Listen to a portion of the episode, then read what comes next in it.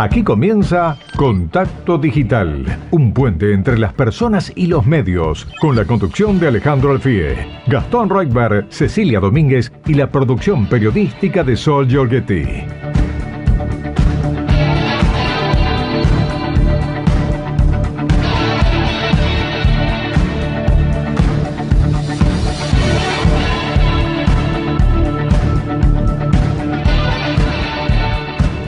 Hola, buenas tardes a todos los oyentes de Radio Rivadavia. Les habla Alejandro Alfí en esto que es Contacto Digital. Son las 3 y un minuto de la tarde. Y aquí estamos con Gastón Reutberg. ¿Cómo estás, Gastón? Buenas tardes. ¿Qué tal, Alejandro? Hoy con el equipo un poco corto, pero con toda la potencia y las ganas de siempre. Exacto, la tenemos a Cecilia Domínguez de vacaciones en la provincia de Córdoba. Merecidas vacaciones, sí, ahí vi que estuvo jugando al tenis, me, sorprendió. Sí, sí, vos sabés que yo también vi esa foto, un video subió. un video, un video. Al Instagram. ahí medio Serena Williams. Muy bien. Bien, bien, bien. Sí, sí, bien. No sé si es tipo Serena Williams. No. Eh, pero lo intenta. Pero lo intenta. Le mandamos un saludo, un saludo. Bueno, y arrancamos con todo, contacto digital hoy, Alejandro programa que promete. Sí, sí, bastante potente. Los oyentes ya saben que ponemos toda la carne en el asador, que tratamos de hacer, de conseguir hasta lo imposible para que ellos tengan, como siempre decimos, todas las opiniones. El sábado pasado lo tuvimos a Aníbal Fernández, entrevista picante realmente, había problemas técnicos, viste que no se escuchaba, no se escuchaba también, no. Pero bueno, como era Aníbal Fernández, dijimos mantenemos la entrevista, aunque muy bien no se escuchaba, porque imagínate, ministro de Seguridad de la Nación era importante. Hoy vamos por la revancha, vamos por, por una línea fija que se escuche bien, ¿no? Con fidelidad, como nos gusta. Esperemos que así sea, crucemos los dedos. Y hoy tenemos a La Hormiguita. La Hormiguita. Yo, Me había olvidado de ese apodo. La Hormiguita. No, no les voy a decir a los oyentes Aquellos más avispados quizá saben quién es la hormiguita. Yo les voy a dar algunos este, detalles, antecedentes de una de las dos entrevistas del día de hoy. Yo diría la más potente, la más conocida. Fue ministra de Salud en la época de Cristina Kirchner, al principio de la gestión, cuatro veces diputada nacional, de hecho todavía el día de hoy es diputada nacional. Exacto. Hizo una excelente elección en 2017 cuando encabezó la lista de diputados en la provincia de Buenos Aires. Hay que decir que del otro lado, en senadores, estaba Cristina Kirchner. Y les ganaron.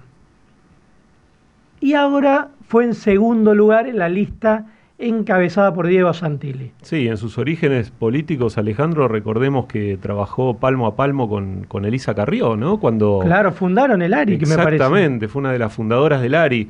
Y Ocaña tiene esa doble... Uy, ya dije el apellido, bueno, perdón, Alejandro, vos ibas a mantener un poco más la intriga, pero... los oyentes ya se dieron cuenta, de todos modos.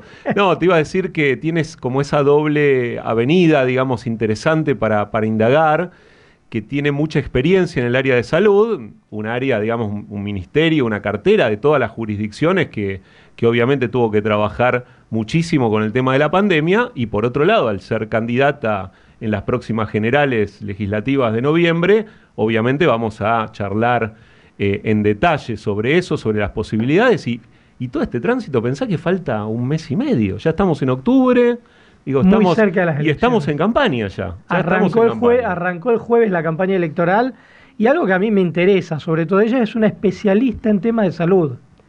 Y estos días eh, hay mucha discusión respecto al tema de la pandemia. Viste, salió el nuevo DNU flexibilizando, en la ciudad hay disposiciones que no se adoptaron, pero en provincia sí. También el está tema de las vacunas. El tema de las vacunas a los niños. Yo hoy escuchaba a Roberto de Bag, que él es eh, vicepresidente de la Asociación Pediátrica de Infectología Pediátrica de Latinoamérica, y él decía que él no recomendaba la Sinopharm para niños de 3 a 11 años, que la ministra de Salud anunció que las van a dar. Eh, entonces, bueno, esa es una de las preguntas que me gustaría hacerle a Ocaña. Sí, son temas, eh, además digo, de comunicación eh, a la ciudadanía que tienen que estar muy claros, ¿no? Sí, no, no, puede haber ahí contrapuntos. el infectólogo decía que el comité de expertos de la ANMAT no había aprobado que le den a los niños de 3 a 11 años esas vacunas. ¿Y entonces? Y bueno, entonces ahí, ahí hay un problema. Hay un problema. No la aprobaron porque no fue convocado el comité de expertos todavía pero siempre es convocado antes de que el LANDMAT haga una aprobación. Antes de tomar esa decisión. claro, exacto. Acá parece que hay una decisión política. No ¿Viste el gobierno de científicos? Parece que ahora... Ahora las decisiones son políticas. Prescinde de los científicos, mm. pero bueno, es un problema, porque estamos hablando de vacunas que le dan a los chicos de 3 a 11 mm. años. Parece que con los niños no se puede probar. Hay otro tema también en salud, Alejandro, y lo hemos comentado en detalle acá en el programa. ¿Qué pasó con Delta? Hay muchos eh, expertos eh, científicos que hace dos meses aproximadamente alertaban de la variante Delta y cómo se podía llegar a multiplicar eh, en Argentina, generando los mismos problemas que ocurrieron en Europa, por ejemplo sin embargo, ahora lo que se estudia es si la cepa Manaos no terminó controlando esta situación de expansión de Delta, a pesar de que ya tiene circulación comunitaria, no son números equiparables a otras regiones del mundo.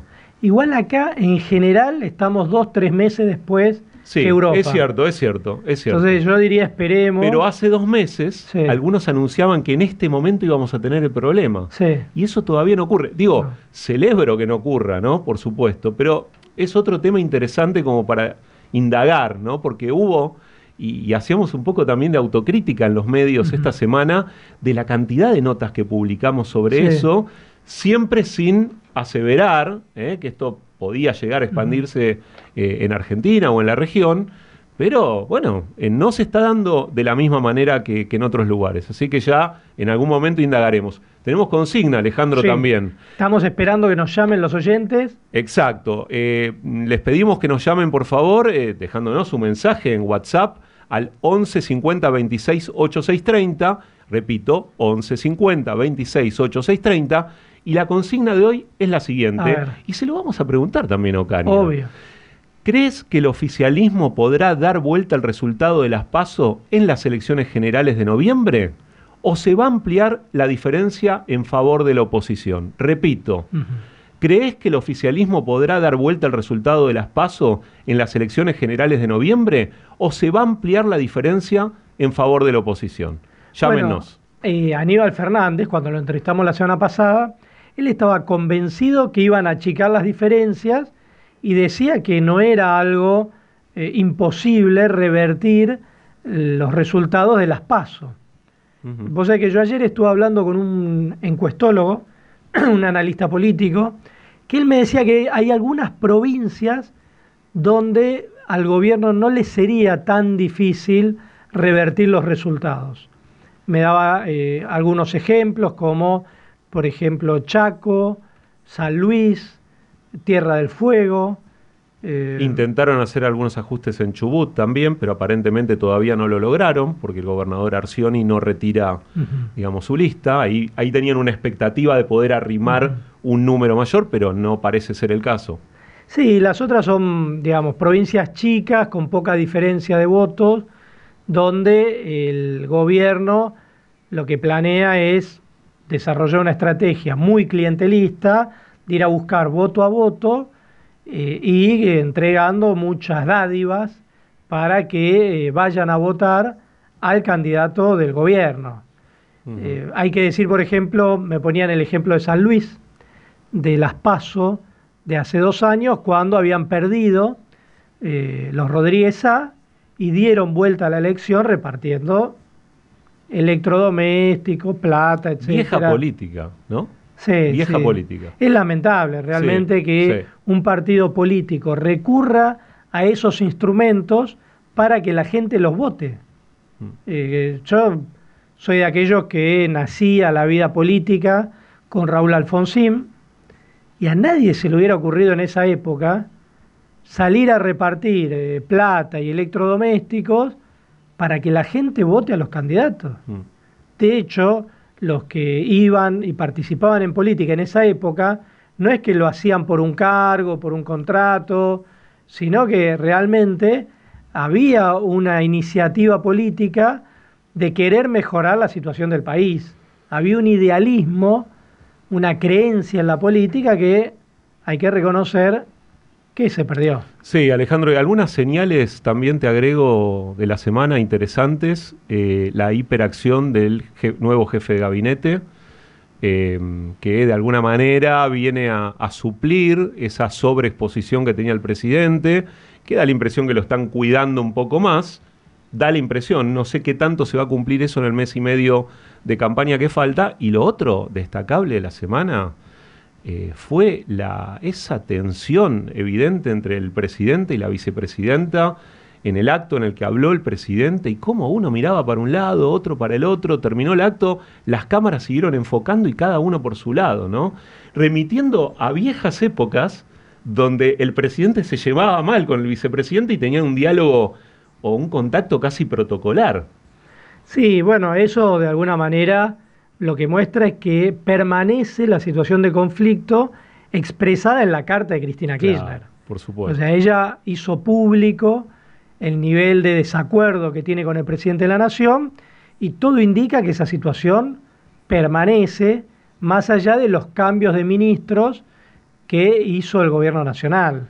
Daría toda la sensación que eso también es lo que se les hace cuesta arriba en la campaña electoral porque una cosa es que, bueno, perdieron las elecciones, dicen, a ver cómo podemos recuperar, en dónde nos fue mal, eh, dónde hay que mejorar. Trabajando en equipo, ¿no? Pero cuando se ven esas fracturas internas donde uno opina una cosa, o, bueno, de todos modos, casi todo lo que Cristina exigía en la carta se terminó dando de algún modo. No, sé, no sé. No se fue el eh, ministro de Economía. No, pero viste que ella decía, bueno, si bien es notoria la diferencia que yo tengo con Mansur, creo que un nombre como para ocupar ese lugar eh, de jefe de gabinete podría ser él. Digo, algunas señales, tal vez, está bien, ahí coincido con vos que alguna cosa puede ser que haya ido para el lado de eh, Fue una negociación, digamos. Sí, pero ¿qué tanto se va a mantener esa negociación de aquí a, noviembre? Es que en realidad, para mí ahí hay dos cuestiones. Por un lado, los resultados de las elecciones de noviembre, y por otro, y esto es lo que me comentaba ese analista político con el que hablé ayer, que es Alejandro Katterberg, el director de Poliarquía, él decía, guarda, porque en realidad ahí hay dos cuestiones. Por un lado, el resultado electoral, si pueden o no dar vuelta a las elecciones el gobierno o si se amplía la diferencia que sacó la oposición. Pero la otra cuestión es, a partir de noviembre, ¿qué decisión económica toma Cristina Kirchner? Porque una vez que pasen las elecciones, el gobierno va a tener que resolver si cierra el acuerdo con el Fondo Monetario Internacional y si hace un plan de ajuste tal como eh, exige el Fondo Monetario, porque tendría que subir las tarifas, tendría que limitar el gasto público, eh, no puede tener el nivel de déficit fiscal que está teniendo ahora, por ejemplo, con las elecciones. Bueno, hay que ver si eso lo acompaña a Cristina Kirchner. Entonces, él decía, ahí es donde se va a ver si el gobierno continúa como hasta ahora con Cristina y Alberto, o si ella toma otro rumbo, o si ella pasa a controlar directamente el gobierno y entonces no llegan a un acuerdo con el mm. fondo. No deja de ser un escenario inquietante, ¿no? Esto de no tener precisión sobre si ocurre una cosa, si ocurre la otra. Bueno, el resultado o los resultados electorales siempre tienden a poner las cosas en orden, así que se verá claramente eh, una vez que se conozca ese resultado cómo, cómo serán los próximos meses. Y te reitero, la decisión que tome mm. Cristina Kirchner respecto a su posicionamiento en el mm. gobierno. Mm. La vimos muy fuerte con la carta abierta y después de las elecciones ella iba a tomar una decisión, ya sea formar parte del gobierno y aceptar la decisión que toma Alberto o pasar a tomar el gobierno o retirarse. Bueno, vamos a una pequeña pausa y conexiones.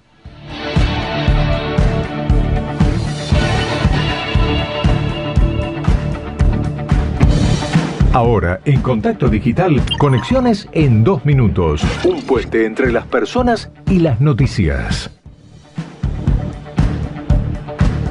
Seguimos en conexiones, Alejandro, noticias breves de la industria, el periodismo, los medios, ¿sí? En Argentina, tras la derrota electoral en Las Paso, el presidente Alberto Fernández y el jefe de gabinete, Juan Mansur, bueno, vos estuviste escribiendo mucho sobre esto en la semana, designaron a tres directores por la oposición en los directorios del Ente Nacional de Comunicaciones, ENACOM, y la empresa estatal Radio y Televisión Argentina, RTA, cargos que estaban vacantes, y lo hemos conversado mucho en el programa, ¿eh? desde la asunción del gobierno del Frente de Todos. José Corral, ex precandidato a senador radical por Santa Fe, fue designado como director en el organismo regulador del sector de las comunicaciones, en ACOM, donde ya estaba también como directora Silvana Giudici, del PRO. El ex auditor macrista, Cristian Larsen, y el ex intendente radical cordobés, Javier Monte, fueron designados en el directorio de la empresa que maneja Radio Nacional y la TV Pública, presidida por Rosario Lufrano, donde hasta ahora no había ningún control de la oposición y bueno, que está envuelta en un escándalo por el tema del manejo de dinero en efectivo para algunas producciones eh, de una manera, con un mecanismo no claro, ¿no? Sí, ahí lo que a mí me da la sensación es que estas tres designaciones tienen que ver, por un lado, con la regularización de estos organismos. ¿Por qué? Porque la obligación es que tengan dos directores por la oposición. Hasta ahora el gobierno bloqueaba esas designaciones y te diría algo, la debacle electoral hizo que el gobierno sienta la necesidad de tender puentes con la oposición porque sabe que los va a necesitar para aprobar el presupuesto y otras leyes, entonces lo que hasta hace muy poquito era imposible y venían bloqueando las designaciones de la oposición, después del resultado se concretaron para allanar el camino cuando necesiten los votos en el Congreso. Bien, en América Latina, Alejandro, entre el lunes y el jueves de la semana próxima se realizará vía Zoom el Digital Media Latam, Latam 2021, el Congreso de Periodismo Digital más importante de la región. Este año contará con la presencia de ejecutivos del diario El País, La Nación, Vocento, The Wall Street Journal, The New York Times, Quartz y Schvisted, entre otros. Y el martes 5 de octubre a las 16 horas argentina se van a anunciar los ganadores del premio que otorga anualmente la Asociación Mundial de Diarios y Editores de Noticias, Guanifra, a los proyectos digitales más relevantes de la región, entre ellos el mejor sitio de noticias de la región. Este año se presentaron más de 150 trabajos de 48 empresas provenientes de 11 países. Así que vamos a ver si algún sitio argentino se queda con ese premio de mejor sitio de noticias de la región, Alejandro. Vamos a estar atentos a este evento. Ahí está. Y por último, esta semana se conocieron los números de agosto. A nosotros nos encantan los rankings, los ratings, el share de la radio. Bueno, estamos esperando la semana que viene. Estamos muy ansiosos con los números. Vamos a ver si los oyentes siempre nos acompañan. Sí, ¿eh? no, igual yo espero que en algún momento caigamos. No, Alejandro, no, no, todavía no. Todos los meses vamos subiendo, subiendo, subiendo.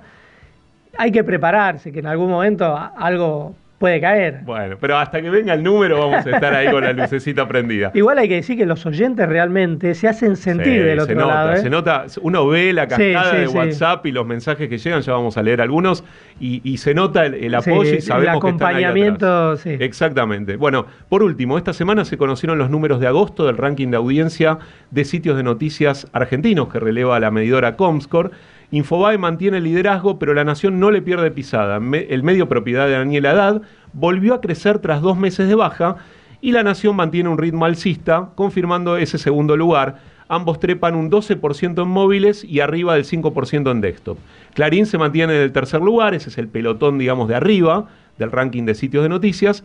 Y después hay un pelotón de abajo, ¿sí? integrado por TN, Página 12, Ámbito y algunas marcas más, pero ¿sabes qué es lo que más llamó la atención del ranking, del último ranking de agosto, que es el último que se conoce? Fue el gran crecimiento del cronista. ¿eh? que mostró un aumento superior al 80% en dispositivos móviles y apareció por primera vez en el ranking en cuarto lugar. Bueno, hay que decir ahí que desde que compró el cronista, el grupo de Vila Manzano, se integró a lo que es América y eso le da un empuje porque todos los medios apalancan a el diario El Cronista en las radios y canales de televisión que tiene grupo. Exactamente, creo que tiene que ver un poco con eso. De todos modos, esperaremos septiembre, como siempre, para ver si estas tendencias se confirman o no. Exactamente, estaremos muy atentos a esa situación.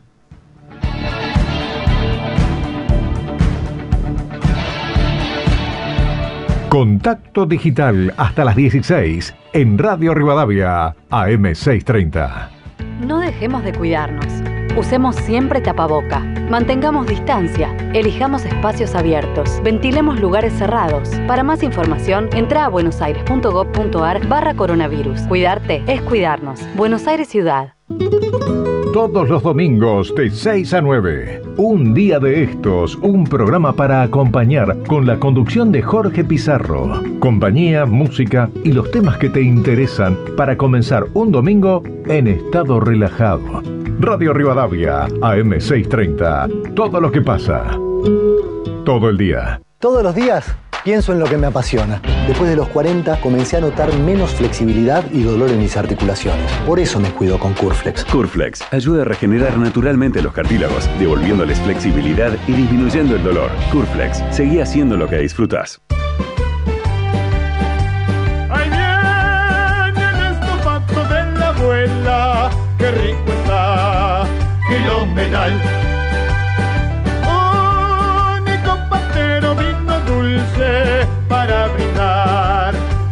filomenal.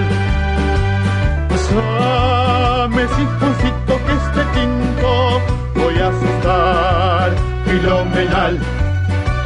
Con Santa Filomena cada día voy a entonar para cantar.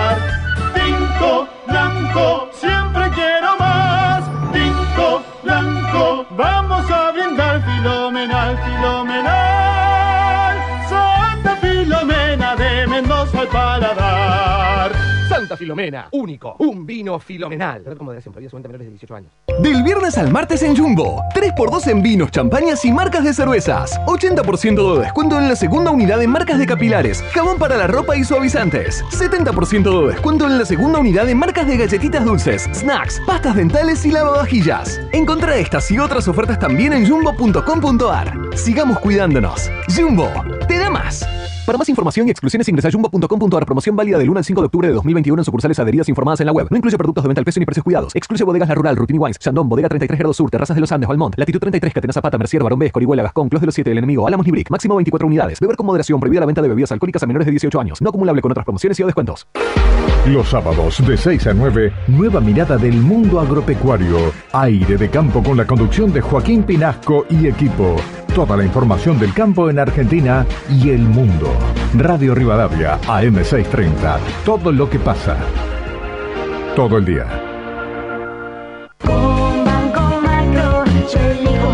Digital. Con Macro, yo elijo ser digital y hacer todo desde el celu, porque puedo enviar dinero, pagar con QR, pagar servicios desde la app y sacar dinero sin tener que usar tarjeta de débito. ¿Y vos? Vos elegís, nosotros estamos cerca. Conoce más en macro.com.ar barra operaciones simples. Macro, cerca siempre. Cartera de consumo, más información en macro.com.ar. La última tecnología en seguridad electrónica para cuidar tu campo, silo bolsa y lo que más querés.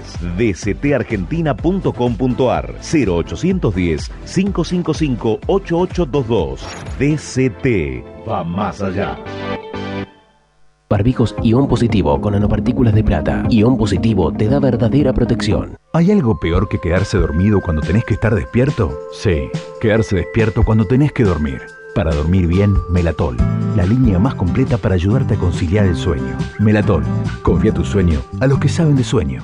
Si sos de los que se conectan con el verde, disfruta con Steel. Cortá, podá, limpia y mantén tu jardín con Steel. Tu compañía, Steel. Lo mejor para cuidar tus espacios verdes. Para dormir bien, Melatol. Melatol, confía tu sueño a los que saben de sueño. En Banco Comafi tenemos préstamos financieros para tu pyme. Entra en comafi.com.ar y conoce lo que podemos ofrecerte a la medida de tus necesidades. Banco Comafi. Si te va bien, nos va bien. Sujeto a condiciones de aprobación y contratación crediticia Banco Comafi S.A. Avenida Roque Sáenz 160 Cabacu y 30 60 47 31 018. Conoce más en comafi.com.ar. Calzado Ombu. Seguridad más confort. Ombu. Nuestro liderazgo a tus pies.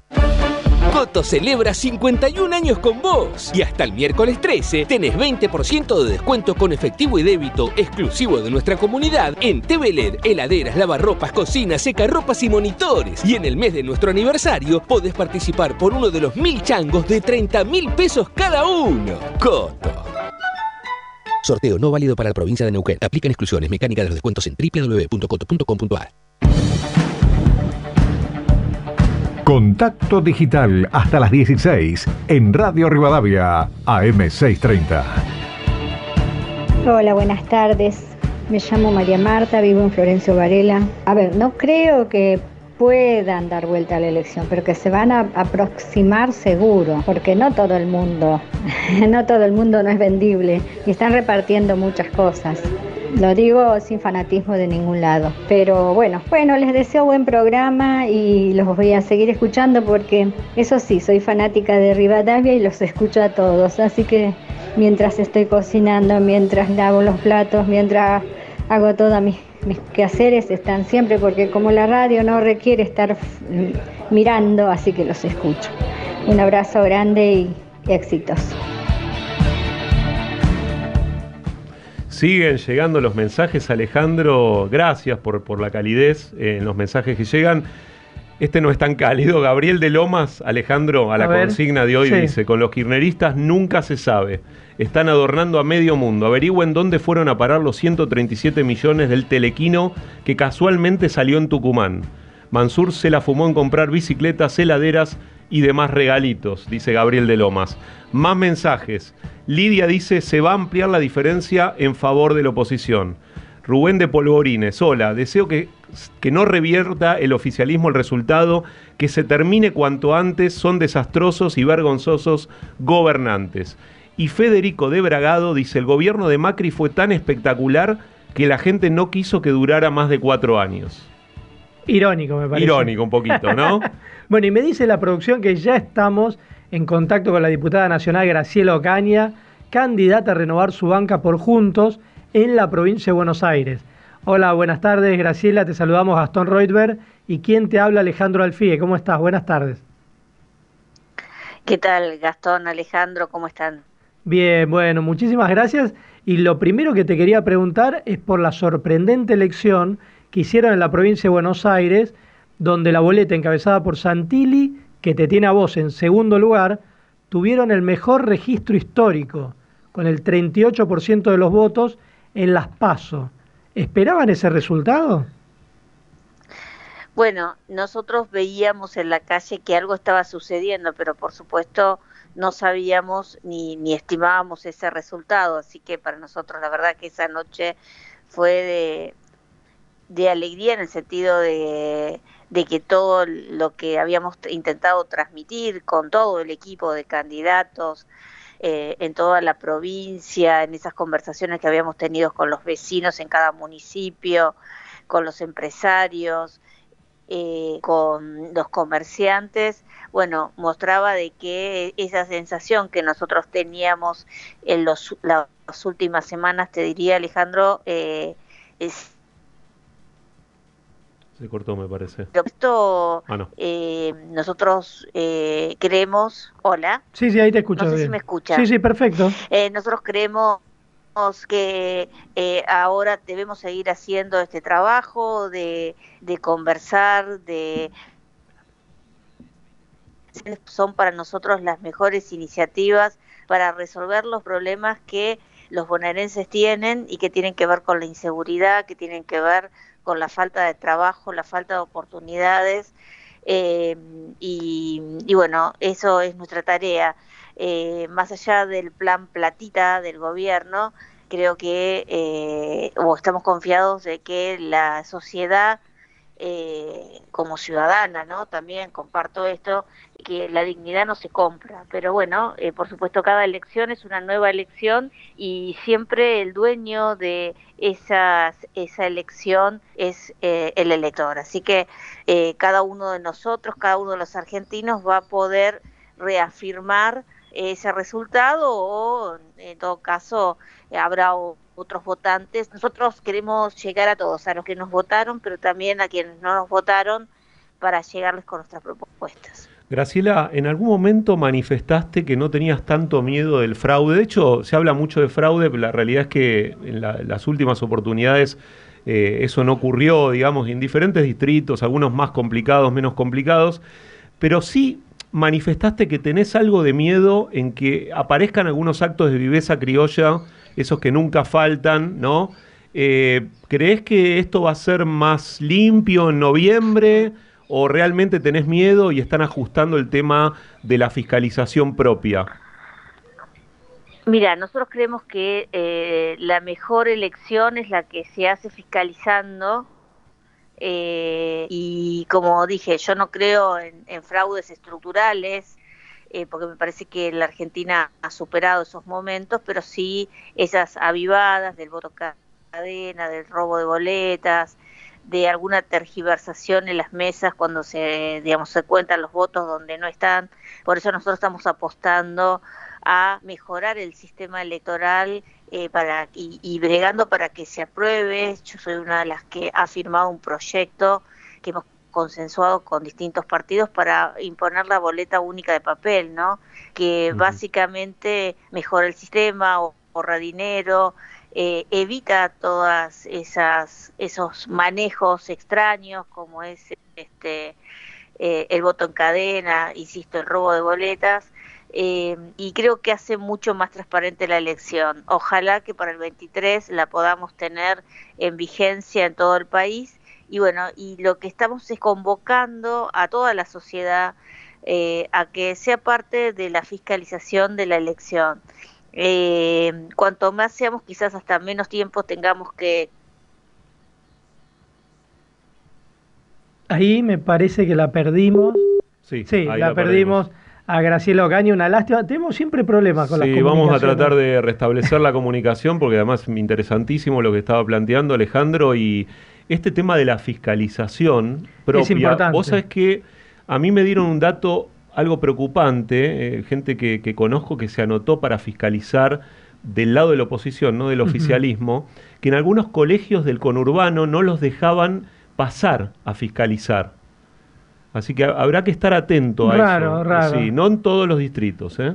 Bueno, y la volvemos a tener en comunicación. Eh, Graciela Ocaña, ahora te seguimos escuchando. Sí, no sé hasta dónde me habías escuchado. no, cuando decía justamente que era muy importante el tema de la fiscalización.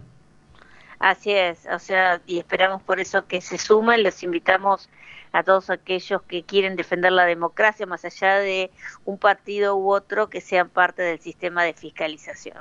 Y te quería consultar, vos sabés que hoy lo escuché a la mañana al doctor Roberto Debag, él es vicepresidente de la Asociación Latinoamericana de Infectología Pediátrica, y él decía que era apresurada la decisión del gobierno nacional de aplicar vacunas Sinopharm a niños de 3 a 11 años. Eh, decía que el comité de expertos del ANMAT no había aprobado eso y te quería consultar porque como vos fuiste ministra de Salud de la Nación, eh, con todo este tema de la pandemia, imagino que estarás siguiendo lo que ocurre. No sé si pudiste ver esta situación. Sí, nosotros estamos convocando a la ministra Bisotti porque más allá de que sabemos que el lunes hay una reunión eh, de, que, de la de la mesa o de la conducción de todos los ministros de salud de cada una de las provincias, el del COFESA, eh, nos parece que tiene que ser sumamente claro eh, esta autorización, que eh, digamos, todos tememos que el gobierno le ha imprimido al, a la pandemia una mirada electoralista, ¿no? lo estamos viendo que ya prácticamente ha declarado que la pandemia ya fue cuando nosotros estamos viendo que no es la situación que están viviendo otros países que tienen incluso mejores índices de vacunación que Argentina. Em, pero queremos ser muy prudentes también porque es un tema muy sensible y acá lo que importa es lo que digan los expertos. La opinión de DEVAC debe ser escuchada como así también de otros eh, médicos especialistas en la materia. Yo lo escuché también hoy al doctor López del Hospital de Niños, eh, que justamente iba en el mismo sentido. Y es importante saber, porque eso no lo sabemos, eh, cuál es eh, la base que ha tomado el ADMAT para autorizar esta vacuna, porque lo que se sabe es que esta vacuna que la Organización Mundial de la Salud no estaría aconsejando para menores de, de de, 18 años, em, eh, digamos, tendría una fase 1 y una fase 2, pero no se conoce que haya tenido un estudio de fase 3 eh, con conclusiones publicadas.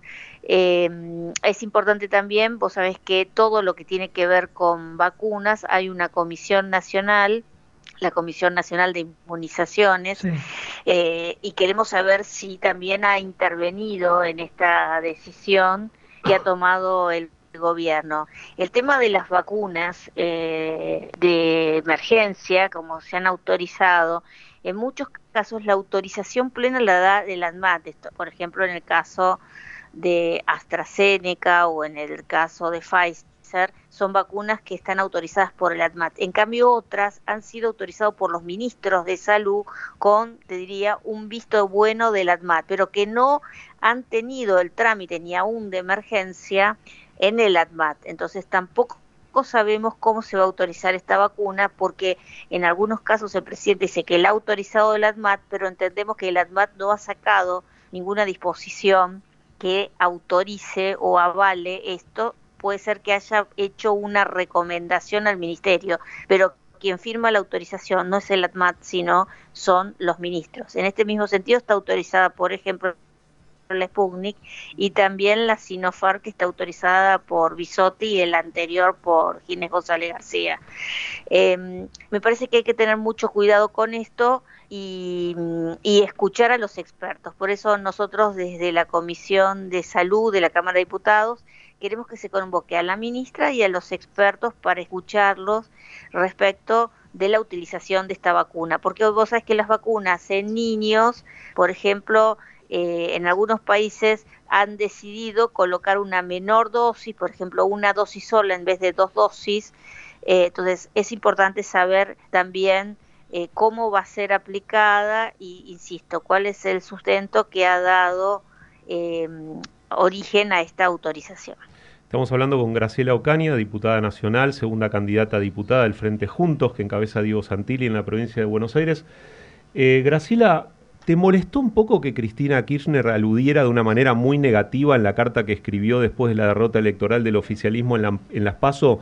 Básicamente te cuestiona tu gestión al frente de la lucha contra la gripe A en aquel momento. No sé si leíste, obviamente no, no dice nombre y apellido, pero claramente se refiere a vos. ¿Cómo lo tomaste? Bueno, vos sabés que Cristina este, dice mentiras y después se las cree y elabora un relato. Y en este caso es lo mismo. Todos basta buscar los diarios de época para saber de que yo había renunciado mucho antes del resultado electoral.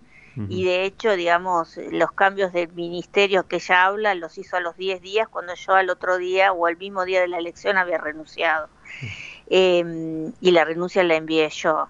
Eh, son estas historias que Cristina se cuenta para justificar lo de siempre, digamos, este, sus errores, eh, las recetas fracasadas de Argentina que quiere volver a imponer y encima con los mismos que han sido parte de, de esa falta de solución, ¿no? Los que no han podido encontrar el remedio eh, vuelven a ser los, los personajes que, que quieren brindarte soluciones. Mm. Eh, en el caso de Mansur es la misma historia, digamos, cuando Mansur llegó al gobierno la gripe A desapareció, digamos, eh, es una forma de gestionar, no es mi forma, yo creo que siempre más en temas de salud uno tiene que exponer la verdad y que tiene que informar todo lo que suceda. Hay muchos funcionarios que hubieran preferido que no hubiera informado lo que pasaba con la gripe A. Creo que ahora están haciendo ese camino. Eh, em, espero que no se equivoquen porque ya estamos cansados y creo que nos ha costado muy caro, muy caro en muchos aspectos, fundamentalmente la pérdida de vida, los errores con los que han manejado todo el tema de, de la pandemia del COVID, este, desde, te diría, eh, cuando no levantaron la cuarentena en el momento oportuno, cuando se fortaleció el sistema de salud y se enamoraron de la cuarentena eterna, pasando por la compra de vacunas con criterios ideológicos eh, y eh, siguiendo con todo lo que continuó después. Argentina tiene pésimos indicadores epidemiológicos en el manejo de la epidemia, pero no solamente eso, sino las consecuencias que nos ha traído a todos, desde lo económico económico, pasando por, por lo afectivo, por lo psicológico. Eh, creo que el costo que le ha traído ese manejo a la Argentina ha sido durísimo. Por eso espero que se utilicen criterios reales para este, llevar adelante estas políticas que no pueden cambiar ni ir al compás de, lo electoral. ¿no? Eh, tenemos la variante Delta que cada vez son más casos los que se están determinando como eh, aún no es prevalente, por supuesto, pero que está avanzando en las últimas semanas. Y eso que Argentina está tomando eh, muy pocas muestras y haciendo muy pocas muestras de análisis del genoma para determinar de qué tipo de cepa eh, está circulando. Pero aún con esos pocos resultados, según las fuentes del mismo Ministerio de Salud de la Nación, estamos creciendo en las últimas semanas, con lo cual, digamos, hay que tener cuidado porque Argentina aún tiene muy poco, o sea, no hemos llegado a una cifra óptima de vacunación eh, con el esquema completo, es decir, con las dos dosis, ¿no? Hay algunos distritos que están muy bien, como la ciudad de Buenos Aires, pero otros que tienen problemas muy serios. Te hago una última pregunta, eh, porque ya estamos muy pasados de tiempo, pero es lo que le estamos preguntando a los oyentes. ¿Crees que el oficialismo podrá dar vuelta al resultado de las PASO en las elecciones generales de noviembre o se va a ampliar la diferencia en favor de la oposición? Mira, yo no te puedo decir eso porque sería como este, adivinar el futuro y, y, yo soy dirigente política, no, no adivino el futuro, no soy una este, adivinadora. Pero sí lo que te puedo decir es que creo que hay muchos que no entienden que, insisto, la dignidad no se compra. hay cosas que el dinero no pueden comprar, ¿no? No puede, se puede comprar las vidas perdidas, el tiempo perdido, eh, eh, aquellos que, que, perdieron su trabajo, sus comercios. Eh, eso no hay plata que te lo pueda compensar, en los afectos. Entonces, a mí me parece que en ese sentido eh, los argentinos somos sumamente maduros, pero en definitiva va a estar en, la mano de cada ciudadano que cuando emita su voto va a determinar eh, si esto es así o no. Yo creo que algo está pasando en la Argentina y aunque es muy doloroso, creo que también es bueno. La gente quiere, no quiere que, no quiere limosnas, eh, no quiere subsidios, quiere trabajo. Bueno, Graciela, muchísimas, pero muchísimas gracias. ¿eh? No, gracias por el llamado. Bueno, un beso grande. Hablábamos con Graciela Ocaña, candidata a renovar su banca de diputada nacional por Juntos por el Cambio en la provincia de Buenos Aires.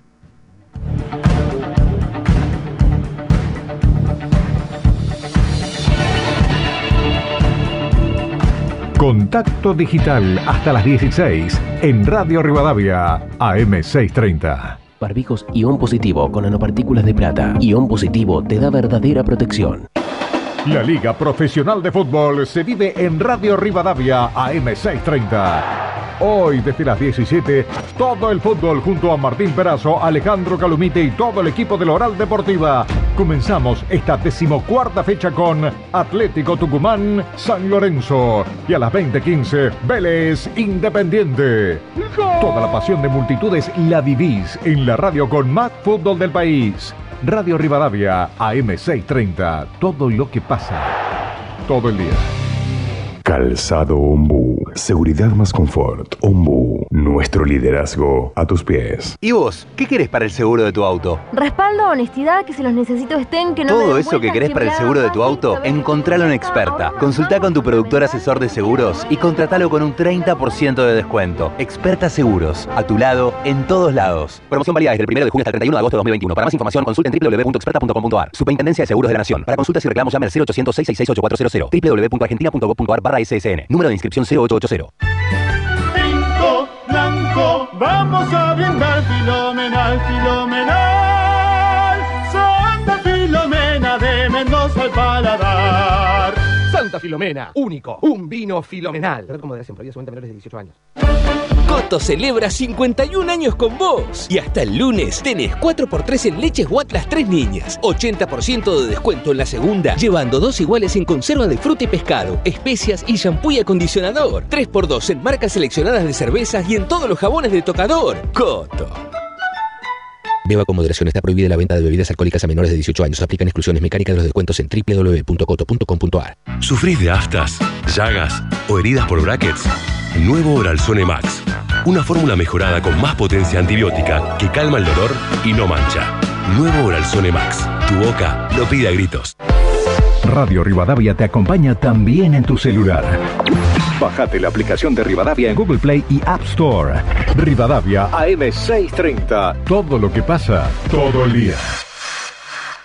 Para Ibeco, mirar hacia adelante es no parar nunca, es saber lo que necesitas, desarrollar el presente y diseñar el futuro. Acércate a tu concesionario más cercano y descubrí lo que tenemos para vos. En Ibeco miramos siempre hacia adelante, porque adelante estás vos. Ibeco, el camión.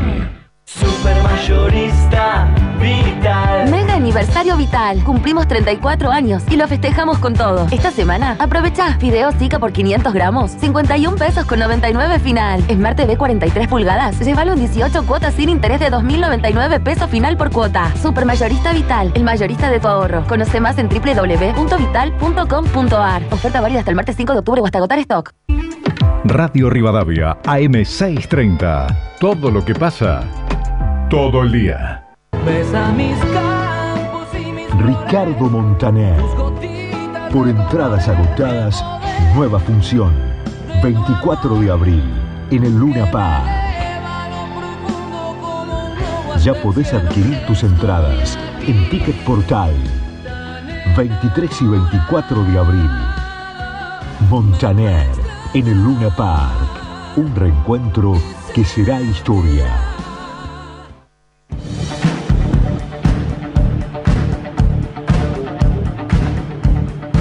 Contacto digital hasta las 16 en Radio Rivadavia AM630. Buenas tardes. El gobierno después de que perdió la elección dijo que habían hecho, habían hecho alguna cosa mal. Me parece que todo hicieron mal. La inflación, el 20% a los jubilados no dado, el encierro eterno, la cuarentena mal administrada, las vacunas robadas, el encierro de los chicos sin ir al colegio. Señor presidente, algo no hizo bien, me parece. Juan de Seis. Sí, buenas tardes Alejandro. Yo soy Carlos de Olivos y mi presentimiento es que toda esta libertad ante esta pandemia que nos tocó, esta libertad repentina que nos están dando, es para que se produzca un brote violento para así suspender las elecciones. Esta gente es tétrica, pavorosamente tétrica. Son capaces de cualquier barbaridad. Gracias. ¿Qué tal Radio? Buen programa, como siempre, Raúl de Lomas. Sí, Macri duró cuatro años nada más porque la gente también lo volvió loco. Decían que no se comía el cemento, sin embargo ahora hacen fiesta por hacer 100 metros de, de cemento. Pero bueno, así estamos. Yo le digo una sola cosa, mi hija, mi yerno y mi señora no votaron. Así que no sé, no sé, vamos a ver, vamos a ver qué pasa. Dios nos ilumine a todos. Abrazo grande, buen programa como siempre. A mí me encantó que ganaran todos, que estén todos. Va a seguir siendo presidente Alberto y Cristina y en el 2023 que gane Macri y que pague la deuda que tomó por 100 años, que traiga los lingotes de allá de, de Londres, que deje, podamos entrar al lago escondido y que Cristina, si tiene que ser enjuiciada, bueno, si robó, que sea enjuiciada. Ya está, hay que limpiar la pudredumbre que hay en los políticos, de cualquiera de los dos lados. La verdad que no hay nada mejor para votar. Yo voté al Chapulín Colorado. El único que me puede ayudar. Amanda de Tuzaingó. De fraude, ¿sabe quién dijo que hubo fraude esta última, esta última elección? Fue Cuño, el que está en Canal 22. Dijo que hubo fraude porque un 30% no se contó. Así que hay dudas de los dos lados, ¿eh? La verdad que es una basura. A mí me gusta la democracia. Yo vivo cerca de la Nación CD y ver que militares o, o civiles mueren o los tiran de los aviones, horrible esa etapa. Hola muchachos, buenos días, muy bueno el programa, los escucho todos los sábados a Radio Rivadavia, a todos los equipos que tiene la radio son muy buenos, ustedes son también uno de los mejores. Eh, bueno, me alegra, escuché recién las entrevistas a, a personalidades de la política y está muy muy bueno el programa. Un saludo Luis desde Oklahoma. Bueno, muchísimas gracias a todos los oyentes que están llamando, nos mandan mensajes. Eh, no podemos pasar todos, como siempre le decimos, pero tratamos en la medida de lo posible de pasar la mayor cantidad de mensajes. Y ya me dicen que estamos en comunicación con el periodista Andrés D'Alessandro, director ejecutivo de ADEPA, que es la Asociación de Entidades Periodísticas Argentinas. Hola Andrés, acá te saludamos Gastón Reutberg y quien te habla Alejandro Alfie. Buenas tardes. Hola, hola, buenas tardes Gastón y Alejandro, ¿se escucha bien ahí? Perfecto, te escuchamos. Sí, sí, muy bien. Esperemos. Gracias por, el llamado. Eh, bueno, no, te pedimos disculpas la semana pasada que justo estábamos con Aníbal Fernández y se nos complicó. Y bueno, queríamos, aunque sea, hablar varios minutos con vos. Eh, es así, es así. La, la, la, la, actualidad periodística manda, Alejandro, lo sabemos bien. Exactamente. Bueno, mirá, te queríamos preguntar en primer lugar, ustedes publicaron un comunicado, eh, ADEPA y otras 17 entidades de la región, donde decían que el periodismo estaba en peligro y mencionaban un conflicto con las plataformas tecnológicas, eh, como Google, Facebook. Me gustaría que nos cuentes un poco a qué se debió la publicación de ese comunicado regional.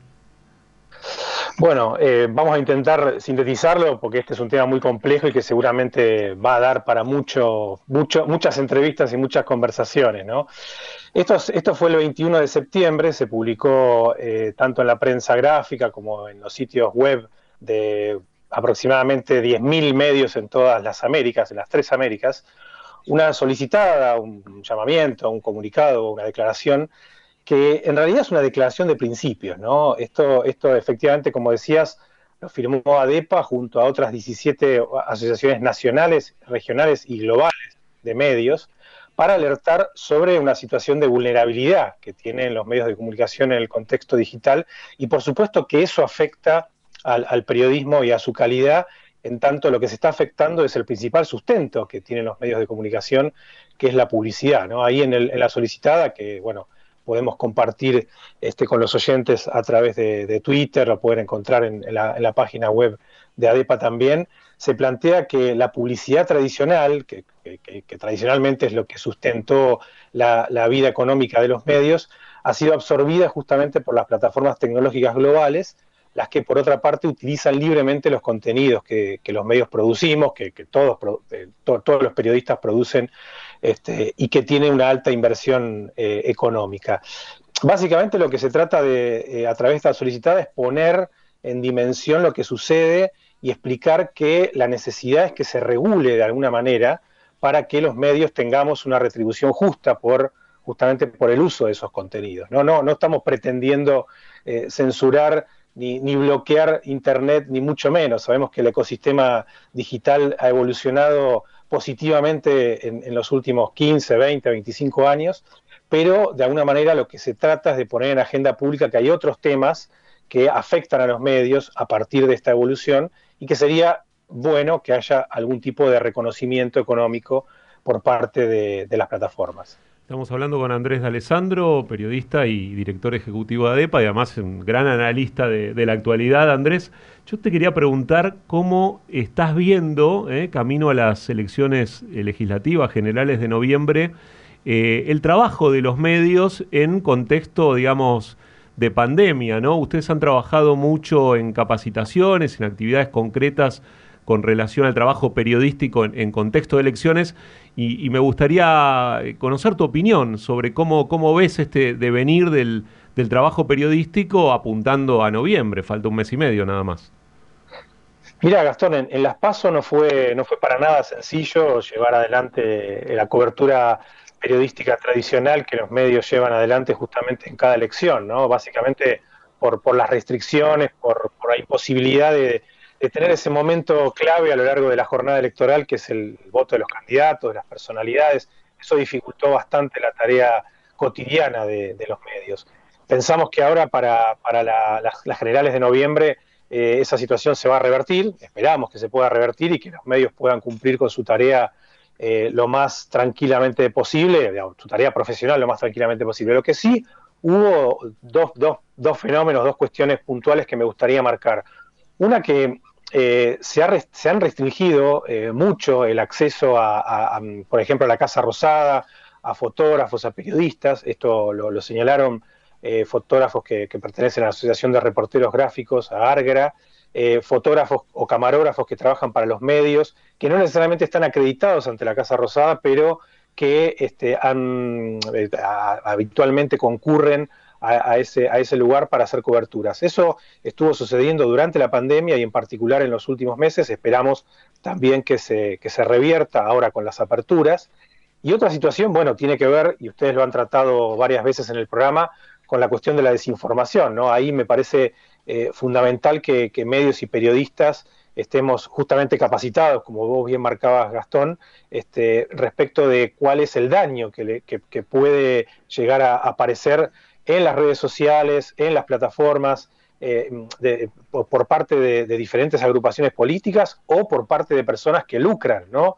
con eh, lo que se llama clickbait o el, hecho de que eh, un titular llame la atención y alguien le haga clic y eso genere un ingreso a una persona que está buscando justamente eso. Ese es otro fenómeno que por suerte en las PASO no tuvimos ningún problema de estos, de este, de este tipo de desinformaciones que pueden llegar a afectar eh, al voto, a la decisión de voto, a la decisión de una persona de ir a votar. Pero me parece que hay que estar atentos y hay que estar alertas para lo que vaya a suceder en, el mes de, noviembre. Y, para cerrar este tema, si, si les parece bien, hay un, hay un, compromiso ético digital que promueve la Cámara Nacional Electoral y que varias organizaciones eh, y medios de comunicación hemos firmado y me parece un buen marco, ¿no? porque también lo han firmado los partidos políticos, los representantes de los partidos políticos, me parece un buen marco sobre el cual trabajar justamente para que eh, la circulación de información relativa a las elecciones se haga con la mayor responsabilidad posible. Y Andrés, te hago una última pregunta.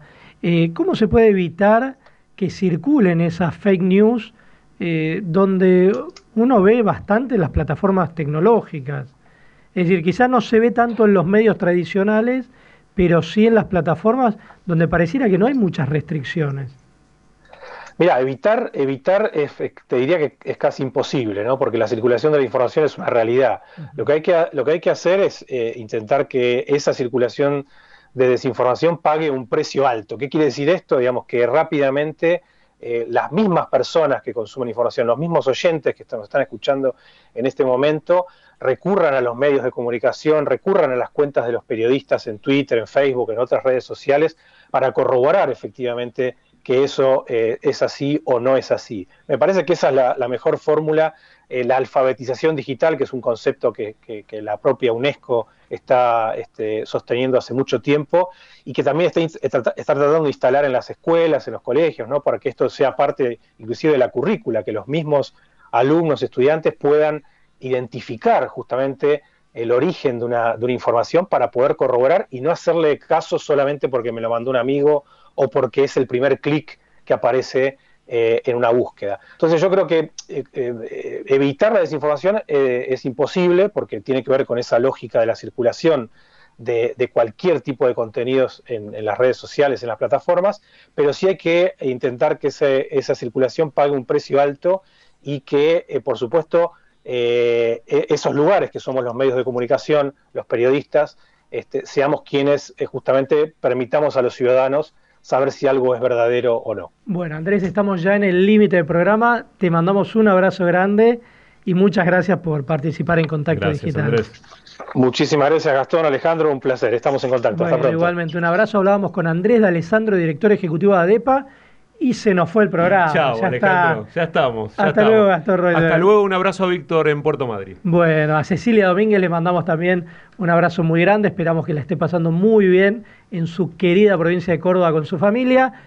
Contacto Digital llega a su fin en la producción periodística. Tuvimos a Sol Giorgetti y Facundo Raventos y Eric Spolsky también. En la operación técnica, J. Castro. Muchísimas gracias, J.